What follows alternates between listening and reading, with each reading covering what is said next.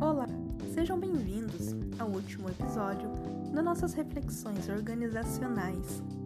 E antes de mais nada, agradeço por ter nos acompanhado até aqui. E que essa jornada possa ter feito uma grande importância para cada um. Durante esse trajeto, já falamos sobre vínculos, responsabilidades, espaço de escuta, empatia, inteligência emocional e outros assuntos que os nossos vídeos abordavam. Mas e agora, como vou pôr em prática tudo isso? Calma! É um processo de aprendizado gradual e diário.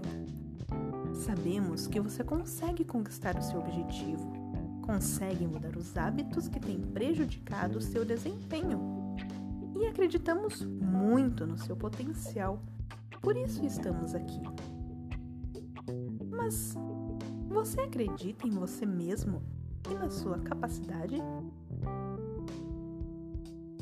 Muitas vezes não conseguimos enxergar o potencial que temos. Nos maltratamos com palavras e atitudes que nos prejudicam psicologicamente e profissionalmente também. Então é importante exercitar a autoconfiança diariamente. E assim você vai perceber como se sentirá mais forte, com ótima autoestima e vigor para realizar os seus sonhos profissionais. Mas como podemos exercitar essa autoconfiança? Você deve estar me perguntando pois com o exercício frequente de alguns pensamentos e ações, você já deve se sentir muito melhor.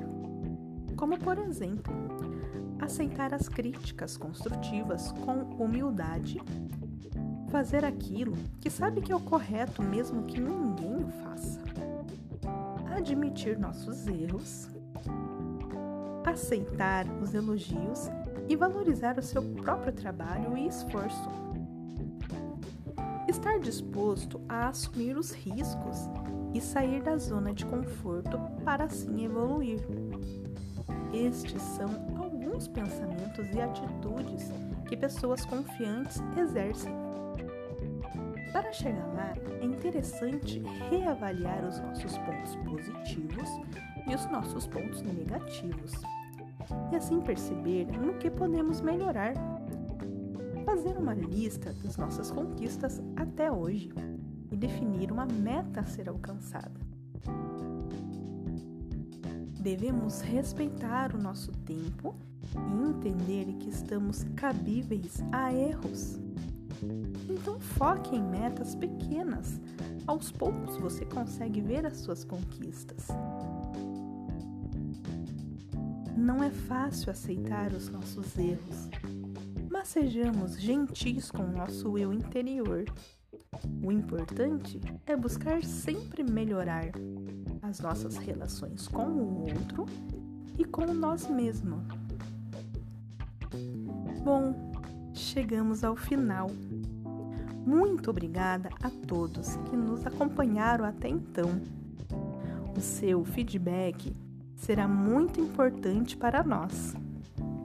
Desejamos sucesso a todos e um forte abraço.